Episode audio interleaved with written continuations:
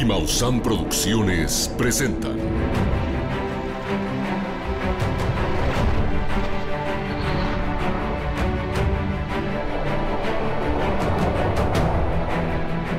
Tercer Milenio con Jaime Maussan.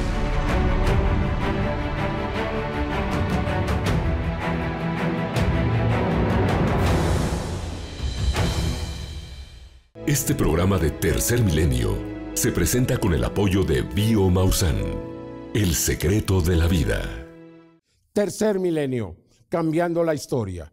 Hoy en Tercer Milenio continúan los avistamientos en todo el mundo, se multiplican, se acercan en Uruguay, pues prácticamente están ya interactuando con las personas en algunas comunidades. Resulta verdaderamente sorprendente la respuesta a los derribos que ocurrieron hace algunos días. También le presentaremos el caso del Área 51, donde un exdirector hizo revelaciones que demostrarían que hubo seres vivos extraterrestres en esta base, además de naves, naves extraterrestres. En nuestras investigaciones especiales, ¿sabía usted que hay seres humanos con seis dedos, cada mano y cada pie? Y que estos podrían ser el producto de una hibridación en el pasado con seres quizá venidos de otros mundos? Resulta por demás sorprendente. Yo no lo sabía y me ha dejado con la boca abierta, créame. Le vamos a presentar también al hidrógeno verde, este hidrógeno que se produce con métodos limpios y que sin duda es el futuro de la energía en la Tierra. ¿Está usted preparado? Los automóviles, pues prácticamente todo va a ser movido por el hidrógeno, esperamos que sea verde. Además, en el secreto de la vida, le vamos a presentar el caso de una mujer que se embarazó, tenía múltiples problemas de diabetes en los riñones, el corazón, y le dijeron que no podría. Ella decidió consumir los antioxidantes y ella le va a contar el resultado. Es verdaderamente extraordinario y sorprendente y además una luz para un gran número de mujeres que están esperando ser madres. No se lo vaya a perder. Todo esto y más aquí en Tercer Milenio.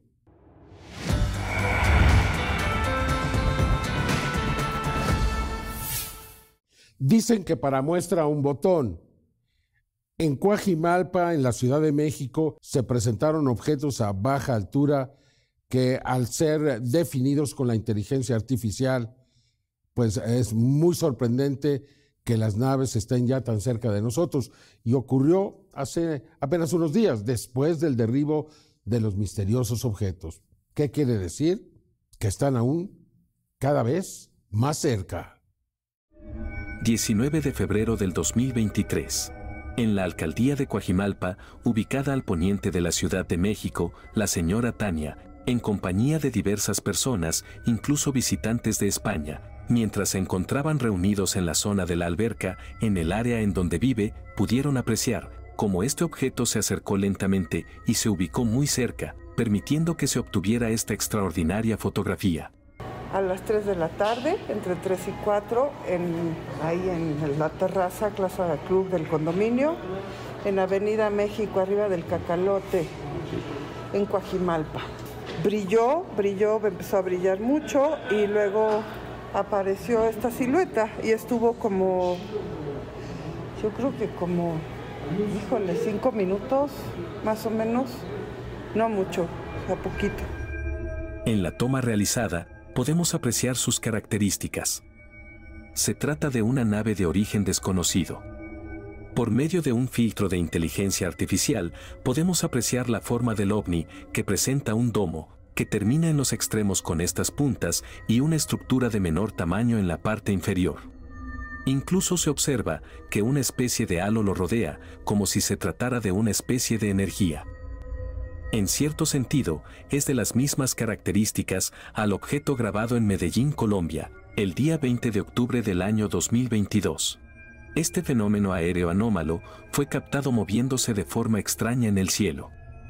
Incluso se observa una especie de energía que lo rodea también. Si ponemos atención, se puede establecer que es de las mismas características. En las comparaciones podemos apreciar la gran similitud de los objetos. ¿será posible que el mismo tipo de tecnología se presente en diferentes zonas de América, como es Colombia, y ahora México? Aquí están las imágenes, formule usted sus propias conclusiones.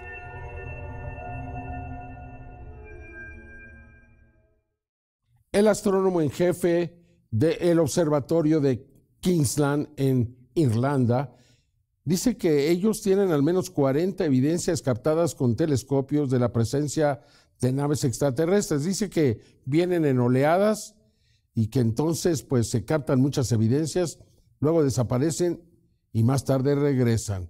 Aquí le presento la información, lo cual estaría demostrando que estamos viviendo una de esas oleadas. El principal astrónomo encargado del observatorio Kingsland en Irlanda, el Dr. Eamon Ansborough, afirmó que la reciente ola ovni ocurrida en los Estados Unidos y Canadá no es inusual y aseguró que normalmente los fenómenos aéreos anómalos, UAP por sus siglas en inglés, vienen en oleadas a ciertos lugares. Además, el científico afirmó que el sistema de cámaras instalado en su observatorio, ubicado en la ciudad de Roscommon, ha grabado a docenas de ovnis en las últimas dos décadas. De hecho, establecimos un sistema de vigilancia aquí. Lleva funcionando más de 22 años. Este es un sistema que cubre todo el cielo, compuesto por 11 cámaras, y hemos grabado varios ovnis. En mi observatorio, el sistema ha recogido unos 40 en total. Y en realidad tenemos grabaciones de objetos de tipo triangular en dos ocasiones. Y también tenemos un objeto en forma de mancuerna. Junto con las 11 cámaras, también hay dos plataformas de seguimiento, estos son sistemas de cámaras más potentes que pueden rastrear a los ovnis si aparecen, aseguró el Dr. Ansborough. El sofisticado sistema que se ha instalado incluye un software que es capaz de descartar aviones comunes y aves para que solo se identifique los fenómenos aéreos anómalos comúnmente conocidos como ovnis. Durante una entrevista para el diario Mirror, el Dr. Ansborough dijo que está abierto a la idea de que otras formas de vida inteligente puedan existir en algún lugar del universo, y dijo que incluso podrían tener bases submarinas en la Tierra. También cree que muchas personas son escépticas sobre los ovnis porque a lo largo de décadas ha habido poca o ninguna investigación oficial sobre el tema, pero aseguró que esto ha cambiado en los últimos dos años, por lo que mucha gente cambiará su postura cuando se le muestren los hechos. Declaraciones del principal astrónomo encargado del Observatorio Kingsland en Irlanda, el Dr. Eamon Ansborough, quien afirmó que la reciente oleada ovni ocurrida en los Estados Unidos y Canadá no es inusual. Para Tercer Milenio, Carlos Rubio. Bueno, y en Uruguay es aún más intensa esta oleada. Ahí personas en el campo los están viendo hasta 10 días seguidos, ven sus evoluciones, incluso ha llegado la policía y también ha sido testigo. Incluso interfieren los sistemas de GPS de los tractores. Es realmente importante lo que está sucediendo en Uruguay, donde la Fuerza Aérea también ya se involucró y dice que los va a investigar. Espero que nos den la información.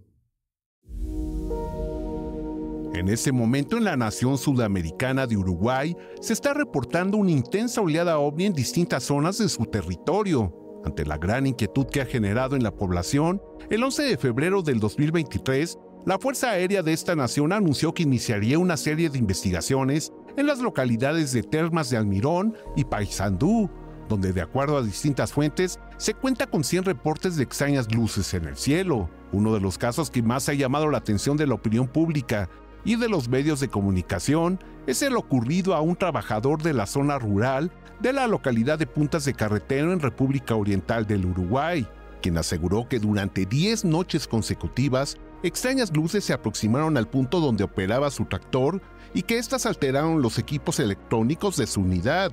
Incluso tuvo la oportunidad de videograbar por breves instantes una de las extrañas luces con su teléfono móvil, la cual se trataría de una esfera que emite un fuerte destello. La experiencia ha sido fea porque se han arrimado feo las luces. Yo la podido agarrar con mi teléfono, que es un teléfono jodido. Eh, la hemos visto, van 10 noches corrido que las vemos. Eh, anoche nomás que era una noche de esa razón, la vi muy cerca, muy cerca, me asusté, me asusté feo. Y lo que afecta, afecta el tractor, afecta el GPS, afecta el motor del tractor. Eh, es algo que no, no es entendible, ¿no? Es algo que no, Nunca me había pasado eh, esta experiencia. La primera noche estaba solo trabajando y aparecieron esas luces ahí, muy raras, muy raras, se formaron arriba del pueblo ahí, triángulos, formaron triángulos ahí, como que se recargaban arriba del pueblo y después se van, como se van al rumbo a Brasil.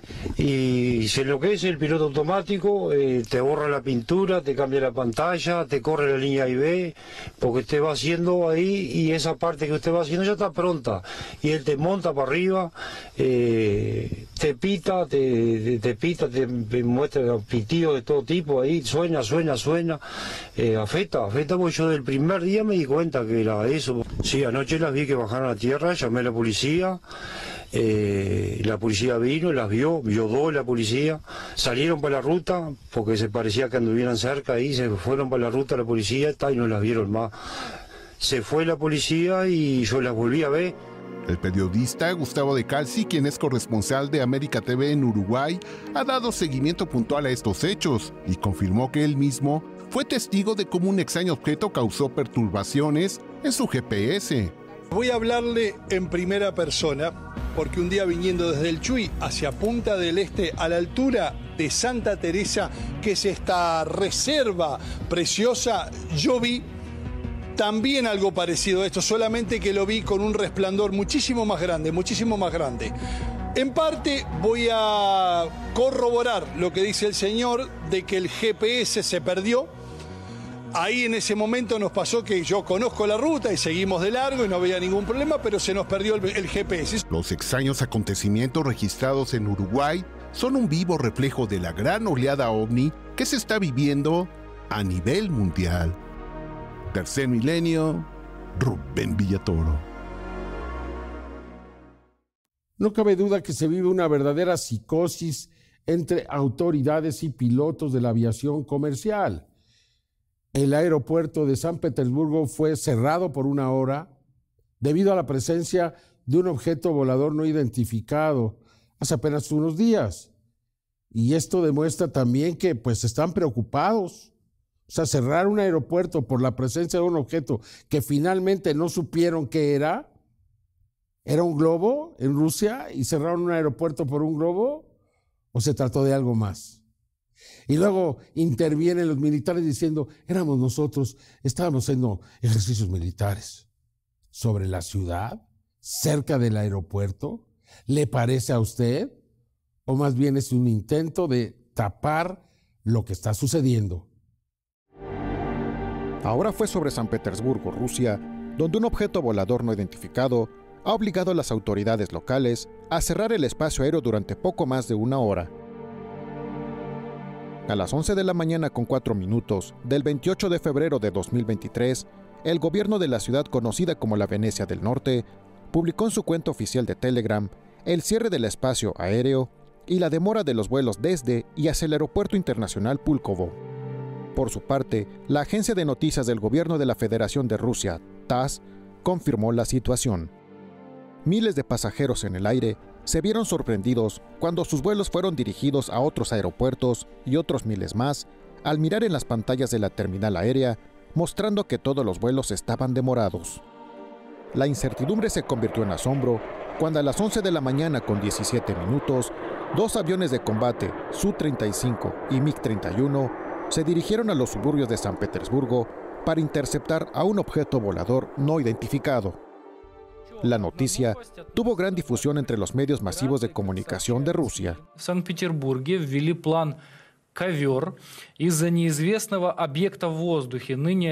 НЛО над Санкт-Петербургом. У російському Пітері закрили аеропорт Пулково через невідому. En todo el mundo, se dio a conocer que el espacio aéreo de San Petersburgo fue cerrado a 200 kilómetros a la redonda por la presencia de un ovni. De acuerdo con fuentes oficiales confidenciales, el extraño cuerpo permaneció en el cielo durante varios minutos y tenía la forma de una aeronave no pilotada, es decir, poseía una forma triangular. Más tarde, la Defensa Antiaérea de Rusia dio esta declaración a la agencia de noticias RIA Novosti. Las fuerzas de defensa aérea en servicio han resuelto las cuestiones de detección, intercepción e identificación del presunto objetivo del intruso, así como también la interacción con los servicios de emergencia y las fuerzas del orden en caso de emergencia. A las 11.52 de la mañana, se dio la orden de abrir el espacio aéreo a la aviación comercial. Sin embargo, los primeros vuelos comenzaron a aterrizar en el aeropuerto Púlcovo media hora después.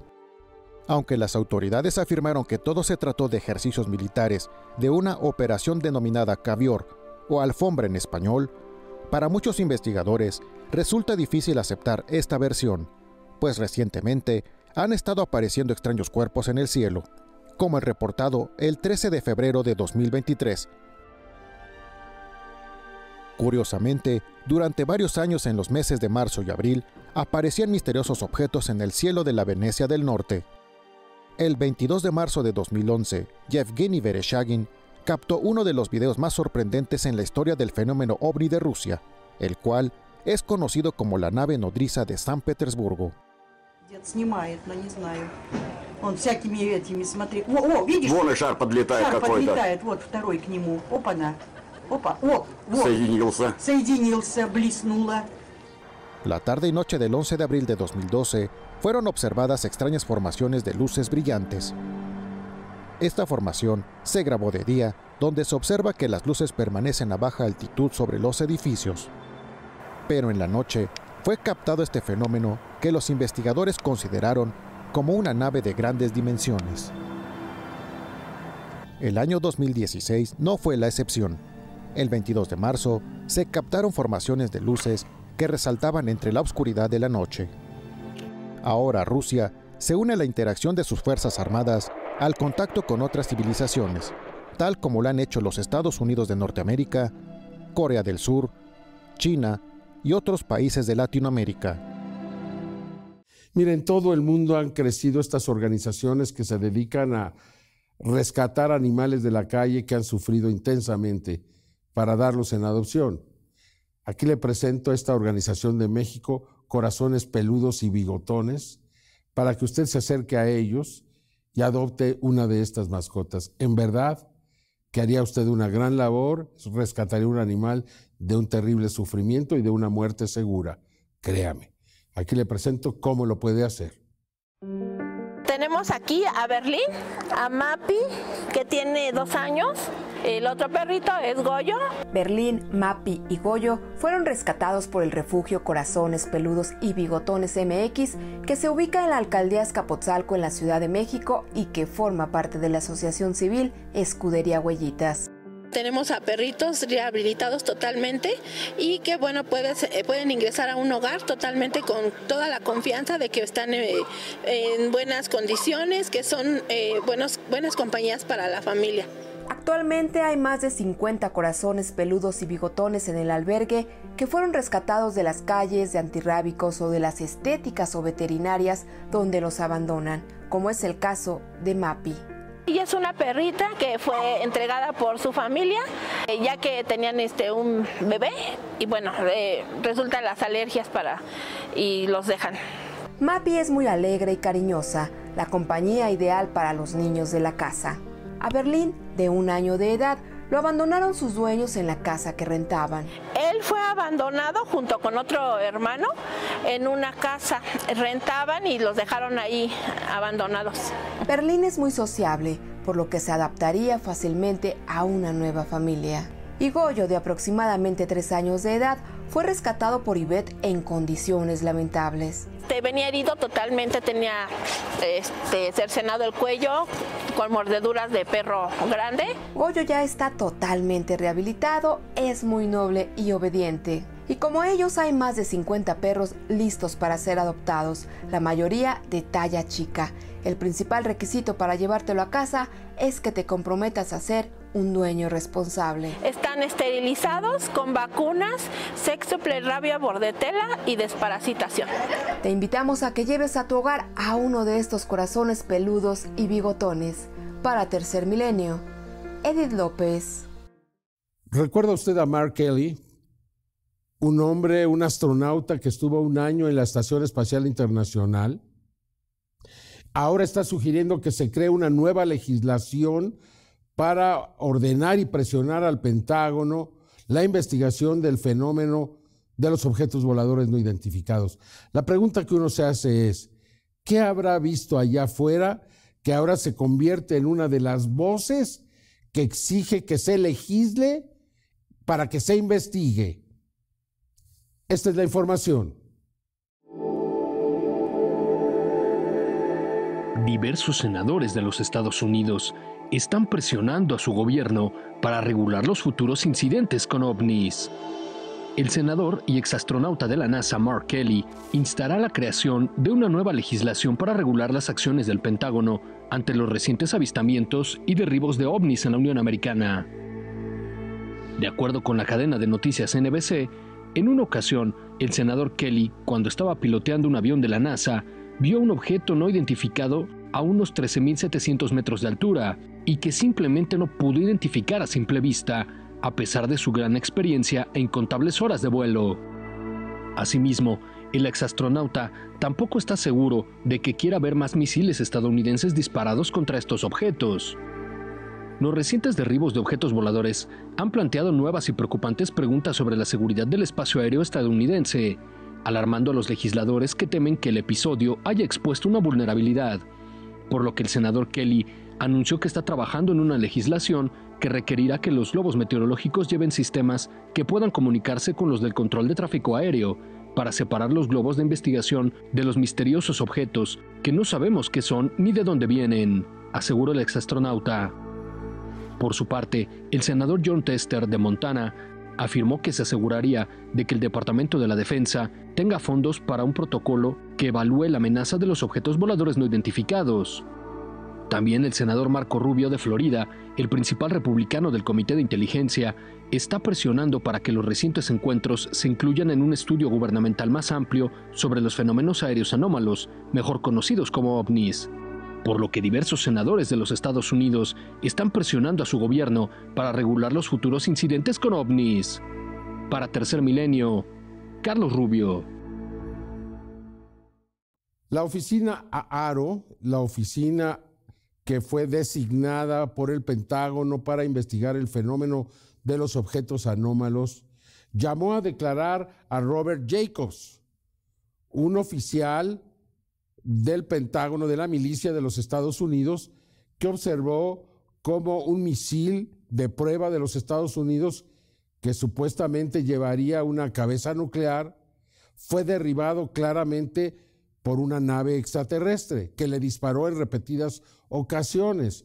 Su testimonio histórico ha pasado a través de los tiempos y sigue siendo una de las evidencias más claras de la interacción de estos objetos con las armas bélicas nucleares. Aquí le presento la investigación.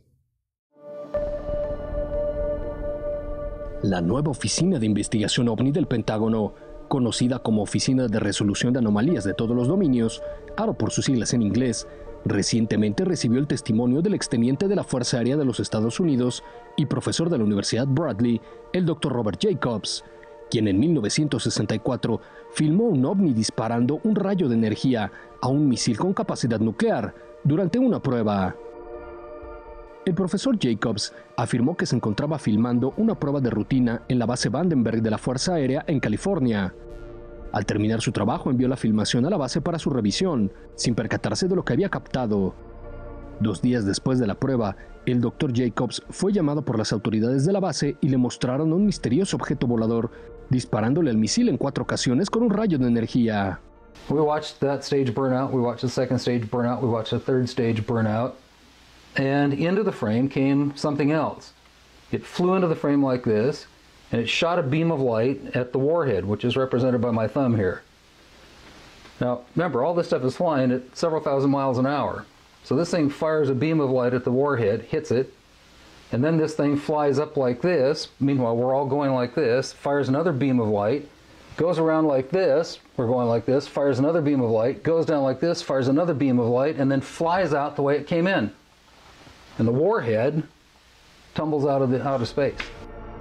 Además del testimonio del Dr. Jacobs, oficiales de la agencia ARO también se han entrevistado con el capitán Robert Salas, quien fuera testigo de la inhabilitación de 10 misiles nucleares por un ovni en 1967. Y de acuerdo al diario Daily Mail, la nueva agencia de investigación ovni también se ha reunido con otros testigos de incidentes similares. Para Tercer Milenio, Carlos Rubio. Bueno, este video me parece excepcional, captado el 14 de febrero en Nuevo México, en los Estados Unidos. El eh, testigo realmente se impresiona ante el avistamiento, es muy elocuente y, y la imagen del objeto es muy clara. El objeto es realmente de dimensiones considerables. Y es muy convincente la manera en que lo presenta este testigo. Ahora sí, ya. Ya acabó el mundo. Ahora sí, ya llegó la ovni, lo extraterrestre. Ya. Nos vamos a morir. Esta fue la emotiva reacción de un testigo de origen latino que desde el estacionamiento de un centro comercial en el estado de Nuevo México, Estados Unidos, tuvo la oportunidad de videograbar la presencia de un enorme disco con luces que se manifestó abiertamente en esta localidad. Esta evidencia en video fue presentada por el investigador Emanuel Usa a través de su sitio de internet OVNIs Actuales Enigmas de la Historia, quien señaló que el avistamiento se registró la noche del 14 de febrero del 2023. Las construcciones que se observan en la toma nos permiten establecer referencias de la altura y distancia a la que se encontraba este visitante, el cual es de dimensiones considerables. En un acercamiento podemos observar cómo claramente el objeto presenta forma de disco y una serie de luces dispuestas a todo lo largo de su circunferencia. En la zona inferior central se observa una más que podría ser de mayor tamaño. Podemos determinar que presenta las características típicas de las que están consideradas como naves de origen extraterrestre.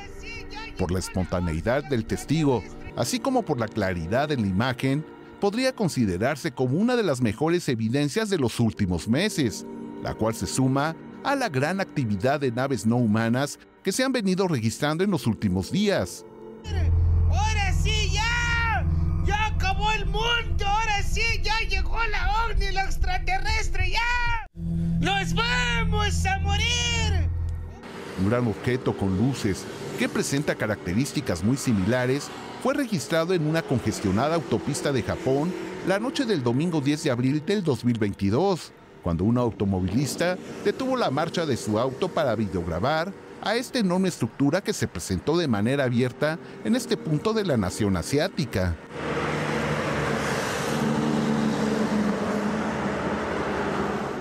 Observen el comparativo. Las similitudes son extraordinarias. No cabe duda que en los primeros meses del año 2023 estamos siendo testigos de un aumento acelerado de la presencia de estos objetos en distintos puntos de nuestro planeta. Un claro indicativo de que ya están aquí. Tercer milenio, Rubén Villatoro. ¡Ahora sí, ya! ¡Ya acabó el mundo! ¡Ahora sí, ya llegó la ovni, lo extraterrestre! ¡Ya! ¡Nos vamos a morir! Alfred O'Donnell fue director del Área 51, un hombre legendario. Y recientemente, bueno, antes de morir, antes del 2015 en que murió, se reunió con George Knapp. George Knapp es un periodista de la CBS en Las Vegas, Nevada, el que descubrió en la historia de Bob Lazard, eh, un hombre que ha estado muy cerca de toda la desclasificación que se ha venido dando y tiene una enorme credibilidad. Y él nos habla de, los, de las declaraciones, de las revelaciones que le dio este señor O'Donnell antes de morir. Es sorprendente. Ya estamos preparando un especial con esto porque es verdaderamente histórico. En una reciente emisión del podcast Weaponized, el periodista George Knapp el hombre que en el año de 1989 dio a conocer al mundo la existencia del Área 51, realizó una sorprendente declaración al investigador Jeremy Corbell, en la que reveló que durante el desarrollo de su investigación en torno a este lugar ultrasecreto, enclavado en el desierto de Nevada, tuvo la oportunidad de conocer personalmente al señor Alfred O'Donnell, que fue director general del Área 51 entre los años de 1952 y 1978. El señor O'Donnell le confirmó que efectivamente en esta instalación ultrasecreta se resguardan naves de origen extraterrestre, y fue más allá al señalarle que también se encontraban bajo su cuidado los tripulantes de estas naves, es decir, seres extraterrestres. Sí, le digo, esto es de verdad interesante, es fascinante, me encantaría hacer una historia sobre eso, y después de estar ahí unas dos horas, cerró el álbum y me dice, no estás aquí para hablar de esto, ¿verdad? Y le digo, pues, no exactamente. Y me dijo, sé a qué veniste a hablar, sé lo que quieres preguntar.